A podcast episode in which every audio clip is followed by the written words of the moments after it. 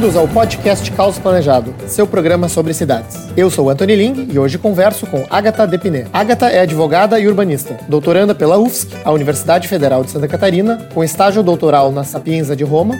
Ela é pesquisadora na Estação Via da UFSC, na área de inovação em cidades e colaboradora do Urban Studies da NVS Lab. Agatha nasceu em Curitiba e cresceu na pequena cidade catarinense de Curitibanos. Sejam bem-vindos e obrigado por ouvirem a 32ª edição do nosso podcast. Então, Agatha, obrigado por participar do programa. Prazer te ter aqui para conversar contigo. Acho que o nosso tema aqui de hoje, né, tradição e inovação no desenvolvimento urbano. Eu queria começar te fazendo a seguinte pergunta, né? Uh, tu estuda inovação em cidades, uh, mas tu foi estudar não no Vale do Silício, né, ou em Seul, locais que a gente normalmente associa à inovação, mas na Itália, né? E a tua conta no Twitter é Tríade Vitruviana. Explica pra gente o que está por trás desse aparente paradoxo, né? E por que, que você fez essas escolhas. Tá bem. Primeiro, obrigada pelo convite e por me receber. Adorei. Queria dizer que sigo o Caos Planejado, e muitas coisas que foram publicadas lá e eu admiro muito o trabalho de vocês, então acho que isso para mim já mostra que foi realmente um convite super interessante que eu gostei muito de receber. Agora, em relação a essa pergunta é um pouco complicado, porque de fato é difícil é, trazer um equilíbrio entre esses dois pontos, que, enfim, de um lado você tem inovação e no outro extremo você tem, de fato, a tradição. E aí eu só posso responder isso numa perspectiva mais pessoal, tendo em vista essa questão da minha formação, porque, na verdade, a inovação, ela veio em função da minha formação acadêmica, porque eu trabalho há vários anos num grupo de pesquisa que é focado em habitats de inovação, é o único grupo de pesquisa que trabalha isso hoje no Brasil, especificamente. E aí nós temos várias tipologias, como cidades inteligentes, cidades criativas, a inovação urbana, que são todos temas ligados aos habitats de inovação e que a gente vem trabalhando há muito tempo. Por outro lado, eu sou muito apaixonada pela questão da tradição na cidade, então, desde a parte de memória urbana até mesmo a parte de centro de pertencimento do cidadão, de identidade, e as coisas começaram a, a, se fundir em determinado momento, porque aí na prática eu trabalhava com uma coisa e o meu interesse de fato acadêmico era o outro extremo, né? E realmente ainda hoje a gente tem uma cisão muito grande entre essas duas áreas, porque muitos dos temas que são trabalhados ligados à inovação nas cidades ignora completamente a parte mais tradicional da cidade. E a parte de valores, de cultura, ela é muito é, relegada, de fato, ela é praticamente ignorada pelos grandes autores dessas áreas. E também nos projetos, como a gente pode ver, projetos de grandes empresas, enfim, não prezam por essas áreas. E de uma outra parte, quando a gente fala da tradição, existe uma resistência muito grande com a inovação. Então, dos dois lados, existe uma luta, não, não tem um interesse em chegar ao equilíbrio, porque as duas áreas se ignoram ou elas são antagônicas de fato. Agora, o que aconteceu em Roma foi um pouco, um pouco diferente, porque, como eu comentei, eu gosto muito da parte tradicional das cidades e também da inovação. E uma das coisas que elas possuem em comum é o fato de, de ter esse interesse em prezar pela participação cidadã. E esse foi o grande tema que eu, que eu elegi para trabalhar na minha tese de doutorado, que é a participação. E, ao meu ver, é uma forma de, de manter o equilíbrio entre essas duas áreas que são tão distantes. Então, quando você envolve a sociedade civil, quando você envolve o cidadão, o indivíduo, você começa a encontrar o equilíbrio entre elas. E Roma é uma cidade que tem uma legislação muito específica que me interessava, que é o Regulamento de Participação Cidadã. Então, desde 2006, a cidade implantou né, essa, essa legislação e ela funciona da seguinte forma: não se pode fazer um projeto urbanístico em Roma, independente de ser da área urbanística ou da área social ou da área econômica, sem envolver minimamente os cidadãos da região que vai ser de fato impactado. E era isso que me interessava e foi por isso que eu, que eu fui a Roma. Então, em relação à inovação, Roma ainda está muito atrasada. Eu até comentei quando a gente trocou algumas mensagens, enfim, do fato de que eu acho que Floripa, nesse sentido, tá, tá mais adiantada nessa perspectiva. Nas outras, não, mas especialmente nessa, a gente tá um pouco mais à frente, porque de fato Roma é uma cidade muito tradicional, bastante engessada em algumas coisas. Mas, por outro, ela tem essa visão que é muito importante de trazer o cidadão para o centro das grandes mudanças. E eu acho que, de fato, era o que mais me interessava, que chamava minha atenção e que motivou a minha ida até lá. Então, nos últimos anos, Roma tem investido num, nessa busca por inovação além da tradição. Então, existe esse regulamento que eu comentei, que é um regulamento de 2006, mas que, inclusive, no período que eu estava lá, ele está passando por uma reformulação e vai ter o acréscimo de uma parte ligada à inovação tecnológica. E eles veem a inovação tecnológica nesse sentido como uma forma de, de aumentar a participação por meio de aplicativos, por meio de plataformas, coisas nessa área. E em 2018 eles tiveram uma iniciativa que não é inovadora, mas para eles é inovadora porque não havia nada nesse sentido, que foi o orçamento participativo da cidade voltado para a área urbanística. Então eles tinham um orçamento de 16 ou 17 milhões de euros e que os cidadãos puderam eleger em quais projetos eles gostariam que esse valor fosse investido. E tanto eles poderiam escolher em quais projetos, como também poderiam propor projetos de ideias para suas áreas, para os seus bairros. E se eles não quisessem propor, poderiam pelo menos votar. Então essa foi a primeira experiência de Roma unindo participação cidadã com inovação. Vamos dizer dessa forma. Foi assim o, o piloto. E como as coisas funcionaram. E em 2019 eles fizeram o primeiro orçamento participativo da cidade toda. Então, de forma pessoal, foi aí que as coisas é, se casaram, vamos dizer dessa forma, entre inovação e tradição para mim. Acho que esse é o, é o primeiro ponto. Nesse período uh, que tu esteves em Roma, né, uh, tivesse assim alguma conclusão em relação a se essa participação popular deles, digamos, funcionou ou não, ou se realmente representa a visão ou a opinião popular, né? Porque eu acho que há muito tempo, né, se busca, acho que em vários, em várias camadas sociais, uh, aumentar de alguma forma essa participação popular, mas as, as, experiências até agora, ora foram pequenas, né, ora foram descontinuadas, ora depois de algum tempo há uma, uma certa frustração dos participantes. E, além disso, assim, por estar talvez um pouco distante né, da, da questão técnica ou de uma gestão mais, mais top-down da cidade, pode também atrasar iniciativas inovadoras, né, porque a gente fica conversando, conversando conversando, e, e não se realiza, né? E não chega a algum lugar. Não precisa ser uma conclusão, né? Mas que observações terias, assim, em relação a essas reflexões? Eu acho que uma coisa que não mudou, um ponto que é interessante dizer, não mudou de, antes de eu ir para lá e voltando de lá, foi o fato de que, de alguma forma, a gente tem que ter a participação cidadã. Eu continuo pensando isso. E, ao mesmo tempo, existe essa questão de que nós não temos um, um método eficiente para que isso aconteça. Essa é a verdade. Mesmo com tecnologia, a gente não tem. E aí acontecem vários, vários problemas. Um deles é que, mesmo trazendo essa possibilidade de participação, as pessoas não têm grande interesse em participar. Já começa aí. Então, por mais facilitado que seja, por mais que você tenha lá um, uma parte do site da prefeitura onde as pessoas possam entrar em 15 minutos, em uma coisa super rápida, elas possam votar ou propor algo. As pessoas não têm esse interesse. E aí a gente passa pelo fato de que, assim, nos últimos não nas últimas décadas, mas há muito tempo a gente vem perdendo essa noção de cidadania, de interesse pela cidade, quando não é uma pessoa técnica, quando não é um arquiteto, quando não é um sociólogo, quando não é um geógrafo, enfim, várias áreas que trabalham com isso diretamente. E aí é um problema que precisa ser resolvido de alguma forma. Em relação a isso, eu até conversei, uma das pessoas que eu entrevistei para minha pesquisa lá foi justamente o secretário que trabalha inovação tecnológica e que é o responsável por essas mudanças, pelo orçamento e etc. E aí eu perguntava para ele assim, bem, como é que vocês fazem para de fato engajar as pessoas? Porque não é o fato de ter uma votação, por exemplo, algo quantitativo, ou de ter ali aquela plataforma que vai fazer com que as pessoas realmente se engajem em mudanças na cidade ou que elas digam o que elas esperam da cidade. E ele fala assim, olha, é, na verdade que a gente pensou foi o seguinte: é importante que pelo menos eles tenham essa, essa possibilidade, porque talvez com a possibilidade a gente comece aos poucos a abrir mais essa porta para que as pessoas se interessem e pensem que isso é possível ou que pode acontecer de alguma forma. Essa foi a resposta que ele me deu. E eu fiquei um pouco ainda, de certa forma, não tão, não tão satisfeita, porque, inclusive, no regulamento é, há a previsão de uma fase de capacitação cidadã, que seria uma fase de informação, de, de educação cidadã, para que a pessoa não chegue naquele momento de votação ou de tomada de decisão totalmente despreparada, que é também o que acontece em muitos casos. Mas não há. A verdade é, a verdade é essa. A minha conclusão é que a gente não tem ainda um método eficiente para que isso aconteça.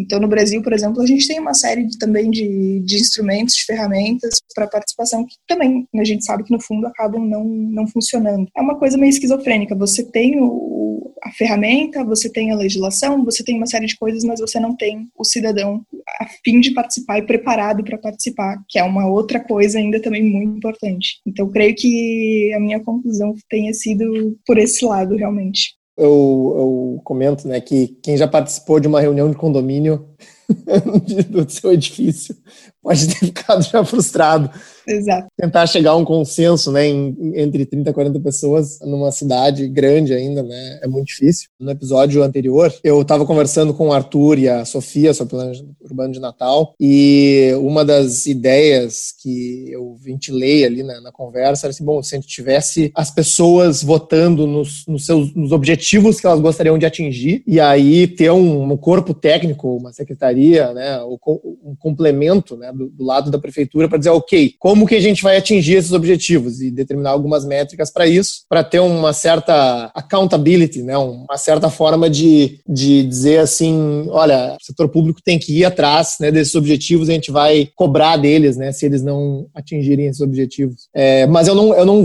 vejo ainda isso indo para esse caminho, né, nem, nem mesmo planos diretores sendo votados, né, ou discutidos nesse sentido de ter assim métricas ou formas de acompanhamento pela população também, né? Já viu alguma, alguma iniciativa que tenha esse tipo de esse acompanhamento popular ou, ou, porque hoje né, a gente discute o plano, aprova a lei e aí passa-se dos 10 é, anos a gente, a gente não discute mais ou menos o plano, né, na verdade, porque nem sempre tem essa, essa etapa de, de deliberação, de fato, muitas vezes a coisa vai já um pouco decidida, definida por outras pessoas eu não vi ainda e eu acho que a gente, a gente pode caminhar para isso. Por outro lado, por exemplo, em Roma, uma coisa que eu achei interessante, embora não seja uma iniciativa perfeita, mas foi o fato de que havia assim uma certa parceria maior entre o poder público e esses cidadãos que participavam. Então, por exemplo, havia essa possibilidade de ah, você pode votar ou você pode também dar ideias, e eles faziam um trabalho conjunto também para ajudar alguns cidadãos que tinham ideias a desenvolver, tornar aquilo um projeto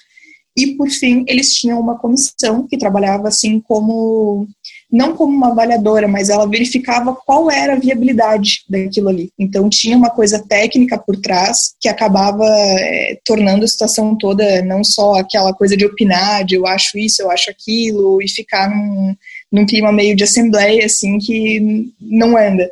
Né? Então, existia essa, essa questão um pouco mais direcionada. E, por outro lado, apesar de que não era justamente isso que você estava comentando, mas algo que me vem muito à mente que faz parte de um movimento mais atual que está ligado à questão da inovação, aí envolve a parte de inovação cívica, que é quando você traz o cidadão ou mesmo os problemas, então, da administração pública, principalmente nessa área, e tenta resolver de um modo mais colaborativo usando tecnologia.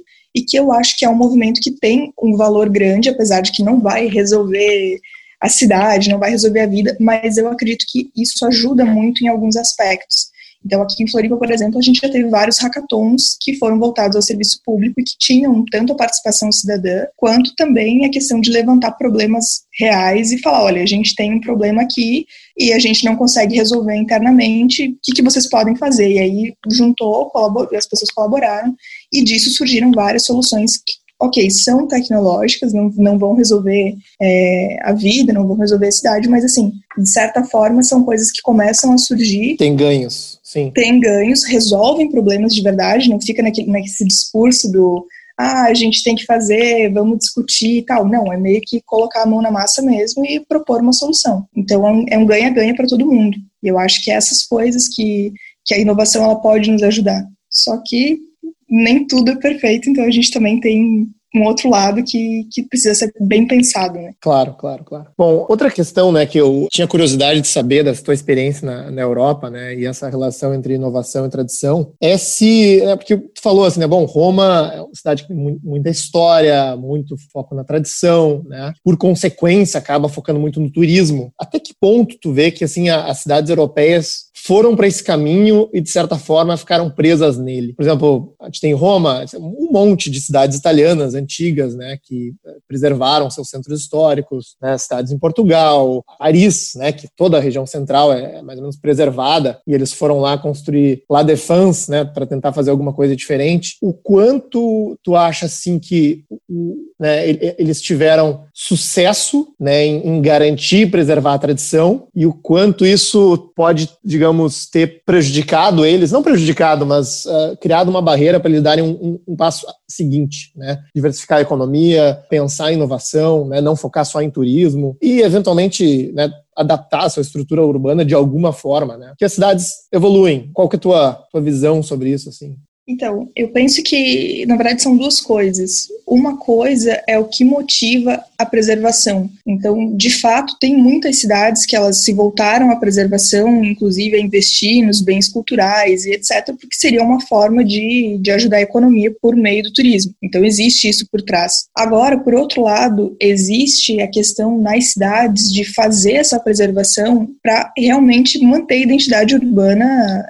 viva, para você não ter uma cidade que vai se perder e vai se tornar uma cidade qualquer, que é o que acontece em muitos lugares, de fato. Então, essas cidades que se voltaram para o turismo, por mais que isso talvez não tenha acontecido pelo motivo correto, pelo motivo ideal, assim, no sentido do perfeito, do, daquilo que é o belo, elas conseguiram, de certa forma, manter coisas importantes da cidade. Claro que não é o ideal, até enquanto você estava comentando, estava lembrando do. Tem um livro de 2016, 2017, que é de um. Não é um arquiteto, um sociólogo muito importante na Itália, que é o Setes, e ele escreve um livro justamente falando se Veneza morre.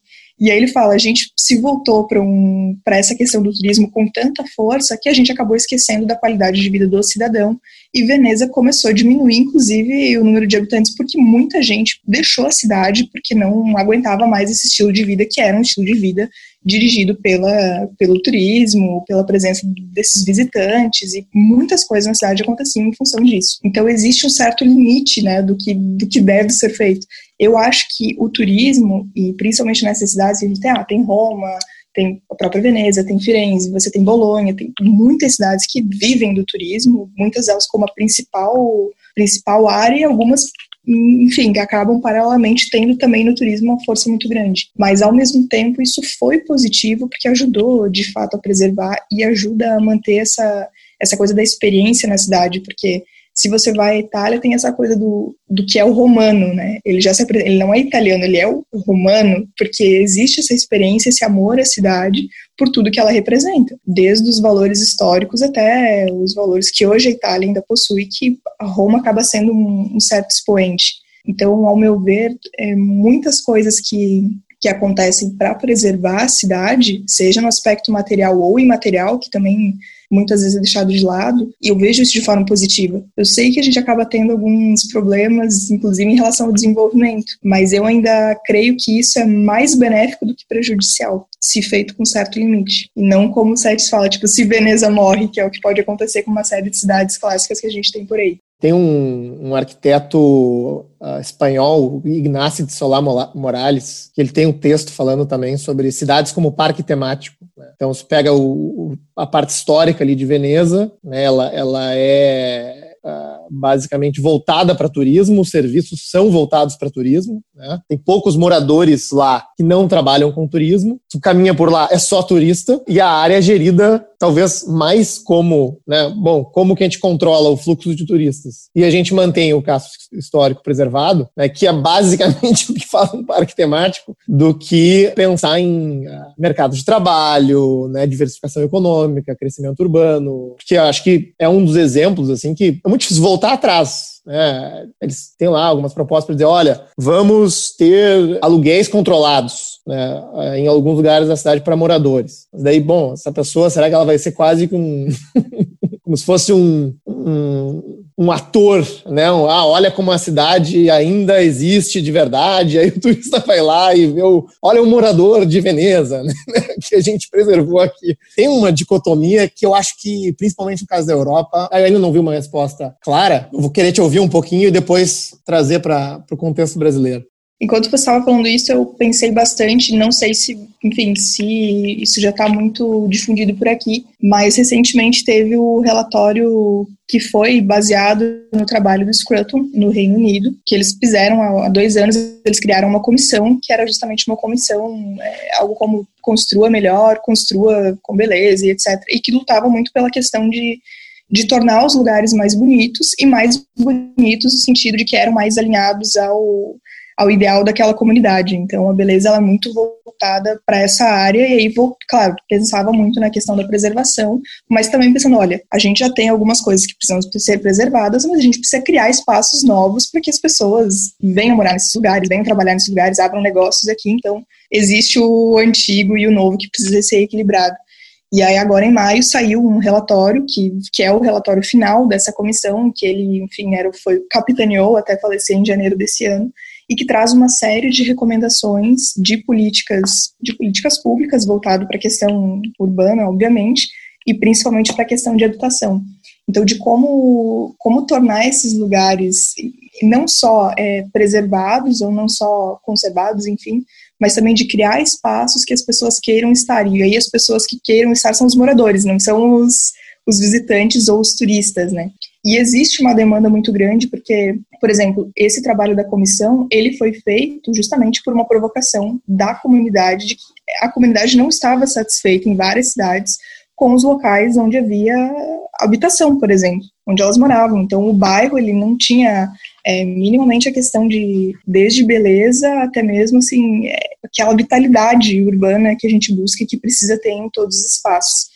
Então, eu creio que a gente tenha vindo desde, 2000, desde 2019, 2020, esse ano, enfim, a gente tem vindo para uma caminhada que busca certas respostas de mudança nessa área, mas que não pensa só na questão econômica ou não só na questão de preservação pelo turismo, mas também que se preocupa com aquilo que o cidadão quer, o cidadão está procurando.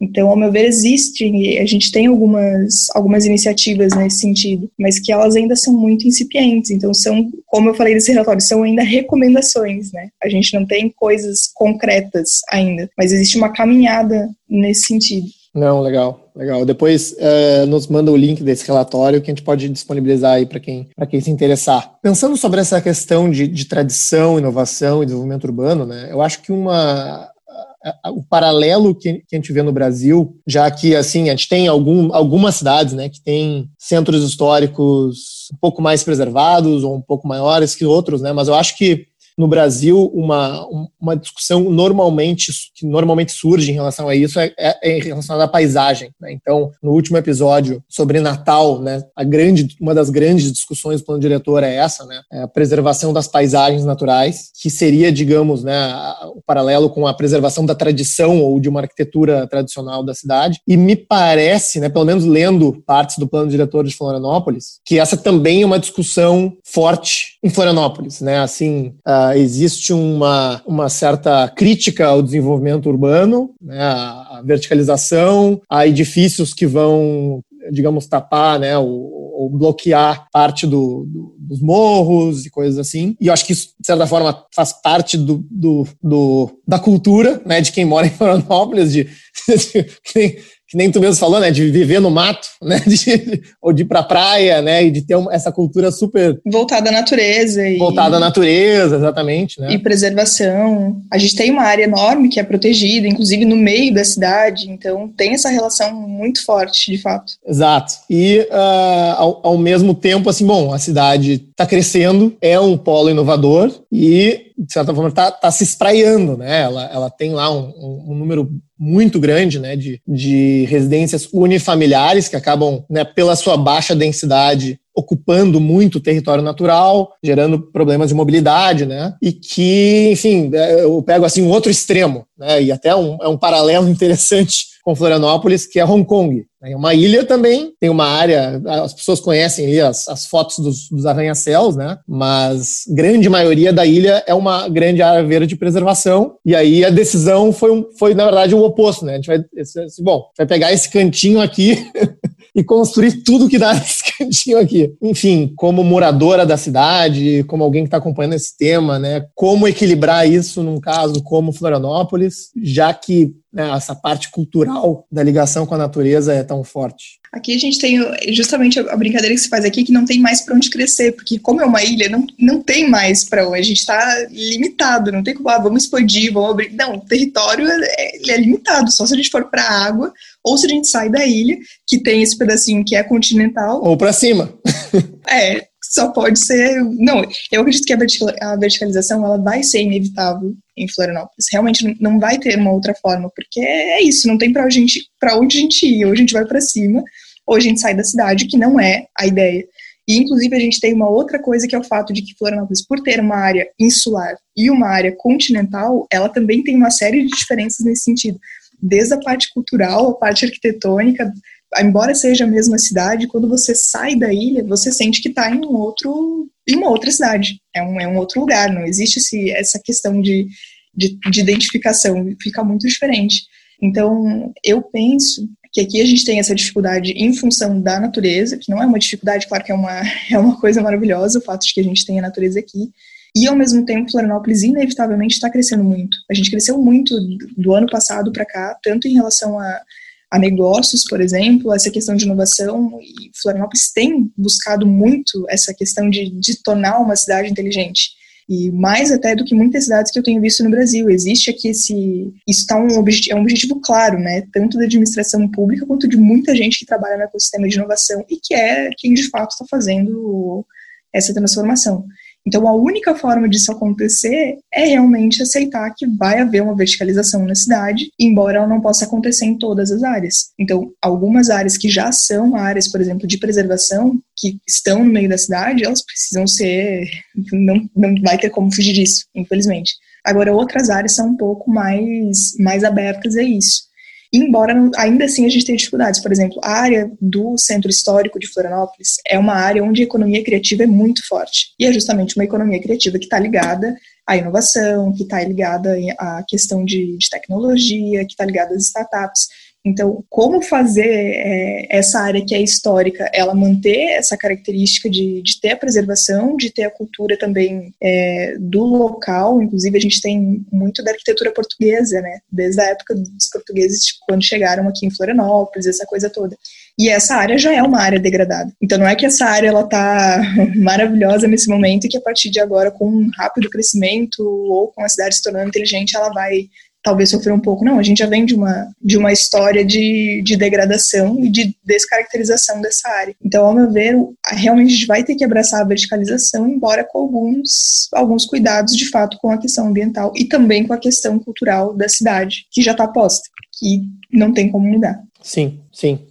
E, e, me diz uma coisa, é, então Florianópolis tem, né, e a gente ouve uh, aqui em Porto Alegre, se ouve bastante, né, essa questão, bom, Florianópolis tá se tornando, né, um grande polo de inovação no sul do Brasil. Uh, como que isso aconteceu, né, lá, lá atrás, né, isso foi espontâneo, teve uma empresa que puxou o barco, ou uma universidade, ou foi um ecossistema, ou foi política pública, né? O que, que, que pelo menos a, a, sua versão da a tua versão da história, né? Qual que qual é? Não, a história do, do desenvolvimento da de Florianópolis como um ecossistema de inovação é uma história que eu particularmente gosto muito porque ela envolve muito a questão de cooperação. Então, o que acontece é que a gente tinha a UFSC inicialmente, que era um polo de atração de talentos, que as pessoas vinham para cá para estudar, para fazer sua formação, e justamente os cursos ligados à engenharia e tecnologia eram cursos onde a UFSC era estava entre as melhores do Brasil. Então ela realmente fazia atraía muita gente para cá.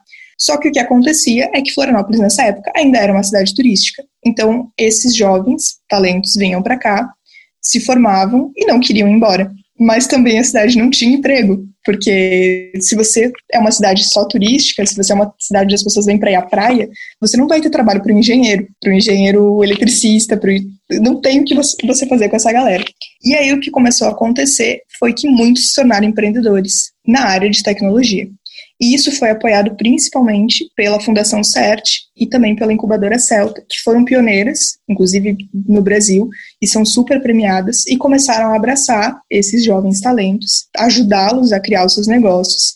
E isso ao longo de, enfim, começou há 30, 40 anos atrás. Claro que naquele momento não havia essa, essa ideia de vamos nos tornar um ecossistema de inovação e um dia a gente vai ser um, um polo referência no país. Não, era uma questão de havia uma necessidade e alguém estava tentando suprir essa necessidade. O que acontece é que alguns desses empreendedores que criaram seus negócios, passaram pela incubadora, trabalharam com a fundação, enfim, realmente cresceram, criaram um negócio de sucesso na cidade e isso começou a movimentar o nosso ecossistema lentamente. Não é que isso aconteceu do dia para noite, isso levou décadas para acontecer. E aí, com o tempo, surgiu a CAT, que hoje é o principal, assim, o principal ator do ecossistema de inovação catarinense, é a CAT, que é a Associação Catarinense de Empresas de Tecnologia. Então, por meio do cooperativismo, vários desses empresários, que não só de Floripa, mas do estado como um todo, começaram a se ajudar, porque afinal nós éramos pequenos, não, não tinha muita ajuda, todo mundo inexperiente, e através do cooperativismo isso começou a crescer, crescer muito, e nos últimos anos a gente teve esse boom que foi que foi o que aconteceu na cidade e que acabou movimentando não só Florianópolis, mas toda a região. Então hoje a gente tem startups e empresas de tecnologia não só na cidade, como em várias cidades vizinhas e que também querem em outras regiões se tornar uma região como a de Florianópolis. Inclusive, na crise, é, nesses últimos anos, claro, o Brasil passou por uma série de situações complicadas, a economia sofreu muito, ainda assim Florianópolis continuou crescendo absurdamente na área de tecnologia. E não só em termos de faturamento de empresas, mas assim, em questão de empregabilidade, aqui a gente tem uma alta empregabilidade, o nosso índice de capital humano é sempre um dos mais altos do país, porque existe a questão da universidade, e a universidade forma muito, não só para trabalhos acadêmicos, por exemplo, mestres e doutores, a gente tem trabalhando nessas empresas hoje, e tornando esses projetos de pesquisa realidade dentro dessas empresas, enfim. Então, o que acontece é que a gente está numa trajetória que parece meio, para quem não está aqui, parece que aconteceu de, do dia para noite, né? De repente, Florianópolis começou a aparecer nos últimos anos como como um polo, como ilha de inovação e essa coisa toda. E na verdade isso aconteceu ao longo de décadas e agora que a gente começou a aparecer para quem está fora daqui. E com certeza a questão de, de, ter essa vontade de se tornar uma cidade inteligente é um movimento natural na cidade, porque existia esse mercado que já era muito forte, que começou a atrair cada vez mais investimento na área de tecnologia, a criar cada vez mais negócios nessa área, porque hoje, eu falei no início, nós tínhamos, ah, havia a Fundação CERT, havia a incubadora. Hoje a gente tem um monte de habitats de inovação na cidade, a gente tem uma rede de centros de inovação, a gente tem uma série de políticas públicas nessa área, então, a gente tem a nossa lei de, de inovação, tem o Fundo Municipal de Inovação, o governo investe em startup. Então, assim, começou, as coisas começaram a casar e funcionar muito bem. E aí veio a questão: nós podemos ser uma, uma cidade inteligente, a gente tem potencial para isso, em função da inovação e da tecnologia. E a gente tem capital, capital humano qualificado para fazer isso acontecer. Então, eu vejo que, ainda que não seja no período que as pessoas esperam, por exemplo, as pessoas têm um plano de que daqui a 10 anos Florianópolis seja uma cidade inteligente. Eu não acho que em 10 anos isso vai acontecer, mas eu acho que inevitavelmente isso vai acontecer no espaço médio de tempo, porque a cidade tem investido muito nisso e a cidade tem potencial para isso. Então, cidade inteligente não é só aquela propaganda que muitas cidades fazem. Ah, nós queremos ser cidade inteligente, a nossa cidade vai ter um plano para se tornar inteligente. Não, mas não tem potencial nenhum e não tem uma infraestrutura necessária, não tem nada. Florianópolis tem tudo. Então, mesmo que leve mais tempo, mesmo que isso seja demorado, eu acredito que inevitavelmente vai acontecer. Muito legal a história. Eu não, eu não conhecia nesse, nessa profundidade de detalhes. Fica aí de, de exemplo para quem quer daqui a 30, 40 anos se tornar um polo de inovação. Uh, mas uh, o que eu queria te perguntar né, sobre, sobre essa, esse tema né, também de cidades criativas, cidades inteligentes, né? Uh, eu ouvi um podcast teu que fala sobre o, um livro do, do Richard Florida, né, da, da, classe criativa na, nas cidades, né? E um, esses, esses termos, às vezes, são, são, pelo menos a minha opinião, são um pouco confusos, né? Porque acho que cada um tem uma visão sobre o que é uma cidade criativa, uma cidade inteligente, né? Uh, o, o, economista Edward Glazer, né? Ele, ele escreveu uma, uma, uma, resenha crítica do livro do, do Flórida, uh, ou Florida, não sei, uh, fazendo o seguinte comentário, né? Bom, eu concordo com praticamente tudo que o, o Flórida diz, mas, enfim, a teoria de ganhos de aglomeração em cidades, né, e que, que geram capital humano, já existia há muito tempo. O, o, que o que é exatamente diferente né, num conceito de cidade criativa, ou de cidade inteligente, né? E como é que, como é que tu define esses termos, né? Pra, até para eu né? e, e para os ouvintes aí entenderem. Sim. Então, na verdade, essas duas são só duas tipologias, assim como tantas outras a gente tem hoje em dia. Então, cidade digital, é, cidade sustentável, tem uma infinidade de tipologias hoje que são ditas por aí, muitas dizem as mesmas coisas, são praticamente os mesmos conceitos, com uma ou outra palavra é, diferenciando. E, de fato, existe uma confusão muito grande em relação a esses conceitos. De toda forma, é, eu tenho uma, uma visão positiva sobre a questão das tipologias, seja ela cidade criativa, cidade inteligente, que eu já vou dizer o que eu acho que cada uma delas é, mas de toda forma, me agrada a ideia de ter essa tipologia, porque ela se torna um, um, objetivo um pouco mais tangível. Quando você diz o nosso objetivo como cidade é esse, você fala, eu quero ser uma cidade inteligente. Então, aquilo fica um pouco mais palpável e é mais fácil você elaborar planos ou então incluir as pessoas numa meta, numa visão de futuro, que vai ser aquela, seja cidade sustentável, cidade criativa, cidade inteligente, enfim. Agora, em relação à confusão conceitual, eu vejo que hoje, em cidade inteligente, essa confusão é muito menor. O que acontece é que a gente tem, como ela se disseminou muito pelas cidades, inclusive no Brasil, cada cidade resolveu dizer que cidade inteligente é uma coisa.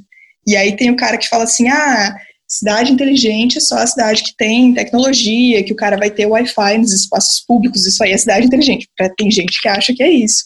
Aí tem outro cara que vai falar: não, cidade inteligente é aquela onde o cidadão é feliz, que é outra coisa completamente diferente que não tem nada a ver, não diz nada com nada.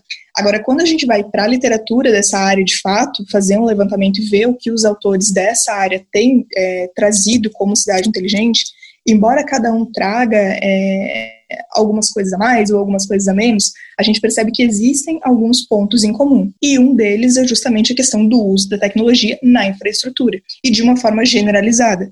Então não é como fulano vai falar, ah, a gente vai ter Wi-Fi nos espaços públicos. Não, isso não vai fazer a cidade inteligente. Não é isso, é uma coisa muito muito simplista. Agora, se você consegue trazer de fato a tecnologia de forma generalizada na infraestrutura, com o objetivo de tornar a vida do cidadão é, mais fácil, ou ele possa participar mais, e que ele tenha um pouco mais de eficiência nos serviços que ele precisa da cidade, e que a própria gestão da cidade seja mais eficiente porque ela tenha tecnologia, aí sim você tem uma cidade inteligente. Então, a gente tem alguns entraves, como por exemplo o fato de que ao meu ver, a cidade inteligente, enquanto conceito, ela vem de três ondas. Você tem a primeira onda, que foi lá nos anos 90, quando começa a se falar em cidade inteligente, inteligência urbana mais voltada para a questão da tecnologia, mas ainda é uma coisa muito nebulosa, não, você não tem projetos ainda de cidade inteligente, é uma coisa aberta, uma discussão inicial. Aí ele, pelos anos 2000, 2007, 2008, você tem o primeiro programa, de fato, que é o da IBM, que fala assim, ah, a gente vai ter um programa aqui, um serviço para as cidades, e que é um conceito de cidade inteligente totalmente corporativista, que na verdade são as empresas que querem vender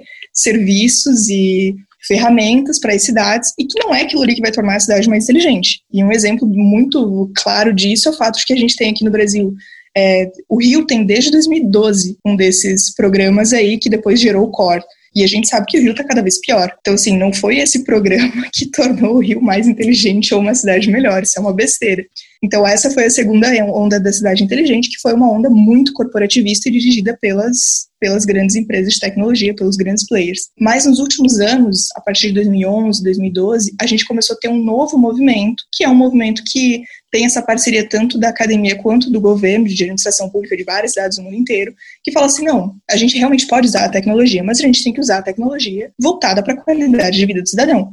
Então não adianta nada uma empresa vir aqui vender um determinado programa um determin, ou criar um determinado centro para gente, se isso não impactar de forma positiva a vida de ninguém se não ajudar o cidadão a, a, ter uma vida melhor, mais fácil, a acessar os serviços, a poder participar, enfim. E eu acho que foi essa virada de chave nos últimos anos que acabou ajudando a, até a definir de outra forma esse conceito. Então, a confusão que hoje existe em relação ao conceito de cidade inteligente não é porque o conceito é confuso ou porque ele não está claro, mas porque as pessoas o adotam sem saber o que é e começam a, porque é bonito hoje você falar como um prefeito, por exemplo, ai, a minha cidade vai ser uma cidade inteligente, mas você nem sabe o que é cidade inteligente. E aí você fala que é uma outra coisa e o conceito ele vai adquirindo uma série de significados que na verdade não são não são fiéis ao, ao conceito de fato. Mas a cidade inteligente ela é um ecossistema de inovação urbana, um ecossistema urbano inovador que usa a tecnologia de uma forma generalizada para melhorar a vida do cidadão e também para gerar maior eficiência urbana. É isso. Gostei, tem um, tem, uma, tem um, um conceito objetivo e claro. Tem um conceito mais objetivo. Agora, quando a gente fala na cidade criativa, a cidade criativa ela envolve alguns aspectos que são não tão tangíveis, vamos dizer dessa forma, quanto a cidade inteligente. Porque se a cidade inteligente você tem como palavra-chave a tecnologia, embora não seja tecnologia por si mesma, mas seja tecnologia como meio, né? Quando você fala da cidade criativa, você está falando de uma série de elementos que são intangíveis, por exemplo, a cultura da cidade, o envolvimento criativo do cidadão nas soluções urbanas, você fala da tradição, porque dentro de cidades criativas já é um pouco mais difícil conseguir uma, um, um conceito único, porque a gente tem várias vertentes. Eu, por exemplo, gosto muito da vertente do Landry, que é o cara que é o precursor desse conceito, que lá nos anos 90 ele fez uma série de, de projetos, ele tinha ainda um outro parceiro nessa época, e eles escreveram lá o primeiro livro, que é o livro de cidade criativa, o que, que é e como buscar e etc.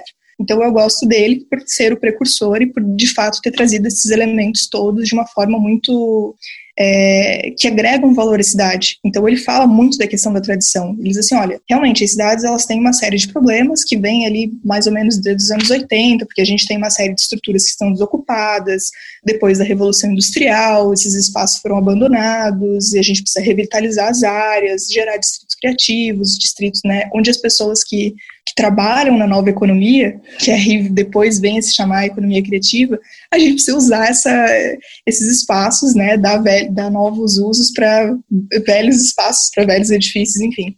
E aí ele fala justamente que o ponto de partida é a cultura daquele local. Então você não pode fazer uma mudança ou buscar uma revitalização que não preze por aquilo que identifica, aquilo que é distintivo na cidade. E aí surge a cidade criativa, na medida em que existe essa valorização da economia criativa, desses talentos criativos, como depois a classe criativa vem do, do Florida, lá em 2007, 2008, quando ele publica né, a obra dele, e que justamente foi a obra do Florida que, que tornou o Landry famoso, porque a, o conceito de cidade criativa ele estava lá meio esquecido, ninguém estava muito aí para ele, até que veio o Florida, que enfim, lançou Classe Criativa, que foi um baita sucesso, e aí as pessoas se atentaram que havia já esse conceito de cidade criativa, e o próprio Landry vem um tempo depois e fala, olha, realmente, a classe criativa é um indicador de cidade criativa. Ele coloca isso como uma, uma forma de tangibilizar. E aí vai depender de uma série de fatores em comum, como a questão da diversidade na cidade, se as pessoas têm mente aberta, se você tem a possibilidade de cocriação, se existe espaço de diálogo. Então é muito diferente da cidade inteligente, embora que as duas ainda assim tenham em comum a questão da inovação. Basicamente é isso. Não, muito bem legal a, a explicação. Eu, eu, vou pegar aqui um, um, trecho de um, de um parágrafo que tu compartilhou no Twitter esses, esses dias. Tá, tô até com medo aqui. E diz o seguinte, né, que na, na, realidade, o, o, urbanismo inteligente precisa começar com a cidade, a, com a própria cidade e o atendimento dos seus problemas sociais, ao invés de procurar imediatamente uh, tecnologias por respostas. Né? Bom, uh, procurar o que, que, tem de tecnologia para encontrar uma resposta. E eu, eu gostei muito desse trecho, que acho que tem, tem muito a ver com um, uma, uma fala que eu fiz em, em Belo Horizonte um tempo atrás, né? que a ideia era assim, discutir o que, que é uma cidade inteligente no contexto brasileiro, em que as pessoas não têm saneamento, não têm calçada. Não tem infraestrutura básica, não tem o mínimo. Né, mora numa favela e a gente está falando aqui em, em em, em, cidade, em tecnologia e cidade inteligente. Né? Então, uh, eu queria te ouvir um pouco mais sobre isso também, né? porque eu acho que também é uma questão uh, importante nessa, né, nessa, discussão toda, e eu acho que também acaba sendo um ponto de alguns críticos que eu vejo em relação a, a cidades, ao conceito de cidades inteligentes ou cidades criativas. Né? Acho que aí tem várias coisas, e a primeira delas é que muitas vezes as cidades ficam procurando soluções inovadoras para problemas que poderiam ser resolvidos de forma o feijão com arroz. A verdade é essa. Tem um monte de cidade, principalmente no Brasil, que não faz o feijão com arroz e aí quer falar: não, a gente tem que ter tecnologia, a gente tem que inovar. Wi-Fi em, em parque público, é que é o clássico, né? É, assim, é, não, exato. E tu, na verdade, não tem nem o mínimo, como você falou, não tem saneamento, não tem estrada, as pessoas, sabe, não tem o mínimo para poder viver com uma certa dignidade. Não vou nem falar qualidade de vida, vou falar assim, aquela a dignidade mínima. Então, ao meu ver, é, nem toda cidade tem que ser inteligente, como esse conceito que a gente havia falado aqui. Eu acho que primeiro a cidade ela tem que ter um mínimo, uma infraestrutura mínima para o seu cidadão, para as pessoas que vivem ali, e depois ela pensar naquele passo dois do vou me tornar então uma cidade inteligente, uma cidade criativa. Aí é um outro momento para quando você já tem pelo menos o básico para o seu cidadão. Agora, eu acho também que se você tem algumas condições, né, ou, se, ou mesmo uma cidade dessas que não tem infraestrutura básica, o que ela pode se inspirar na cidade inteligente é, mais, é muito mais no sentido de o que, que eu posso talvez usar de tecnológico, por exemplo, para facilitar isso que eu ainda não tenho. Então, essa dificuldade que eu tenho aqui na minha cidade. Só que aí eu vejo que é importante a participação cidadã, por mais que ela seja difícil, porque muitas vezes a cidade ela procura oferecer coisas novas para o cidadão, serviços novos, inclusive envolvendo tecnologia, que o cidadão nem quer. A verdade é essa, o cidadão nem está preocupado com aquilo. Às vezes o que o cidadão quer é muito mais simples. Às vezes o cara tá lá, ele quer uma rótula no bairro dele para parar de ter acidente, ele quer uma lombada na rua dele, ele não quer um aplicativo, sei lá, de saúde. Né? Então, é, eu acho que é muito importante medir um pouco mais essas expectativas, porque muitas vezes a administração pública está preocupada em oferecer coisas que só vão ser vantajosas para ela na medida de que aquilo vai ser uma propaganda do governo, e não de que vai resolver um problema real daquele cidadão, daquele morador. Então, pelo menos, assim, vamos usar a tecnologia. Então, usa a tecnologia para ouvir alguns cidadãos, para, sei lá, levar alguém naquele bairro e ver o que, que aquela, aquela população que está envolvida vai querer. Entende? Que é, o, que é o mínimo. E tem coisas que tu nem precisa perguntar, que é óbvio que o cara vai querer. Por exemplo, saneamento, que é o que a gente estava falando, e que tem muitas cidades que não tem isso. Então, tentar é, mudar um pouco, né? Talvez equilibrar a situação, porque, beleza, você quer ser uma cidade inteligente, você tem infraestrutura básica, você já é uma cidade minimamente não é nem inteligente assim, você tem dignidade para o teu cidadão. Se você tem isso, aí você pode procurar algo mais. Agora, se você não faz nem feijão com arroz, que não é o jeito mais bonito de falar, mas é isso, tem gente que não faz nem o feijão com arroz, e quer fazer cidade inteligente. Aí não funciona, não funciona para ninguém, nem para o governo, nem para a administração pública, nem para a população, para ninguém. Não, excelente. Uh, olha, gostei, muito de conversar e agora nos aproximando para o final. Uh, eu acho que tem muita gente que ouve o podcast que gosta muito de urbanismo uh, e, e, e, não é urbanista, né? não fez arquitetura e urbanismo, e eu acho que o teu caso é um exemplo desses. Né? E eu acho que só fala um pouco assim como como foi né, a tua carreira, se formou em Direito né, e, e, acabou indo para essa área. Conta um pouco para a gente né, essa, essa, migração e como é que surgiu esse interesse, se foi difícil vindo, vindo do Direito, né, se foi um, ou, ou se foi assim um, uma parte positiva ou negativa, né, tendo uma visão diferente. Então, é, na minha graduação, eu não vi nada, nem de Direito Urbanístico, que foi algo que depois me interessou, que depois eu comecei a estudar, mas eu não vi absolutamente nada. Não existia cidade dentro do curso de direito quando eu fiz. Então, para mim, essa nem era algo, não era uma coisa que, não era uma possibilidade, porque eu nem sabia que isso existia de certa forma. O que aconteceu foi que durante o meu curso de direito eu me envolvi com questões de inovação, porque havia direito de propriedade intelectual, direito da inovação, e era um assunto que me interessava, que eu achava interessante, já gostava de inovação.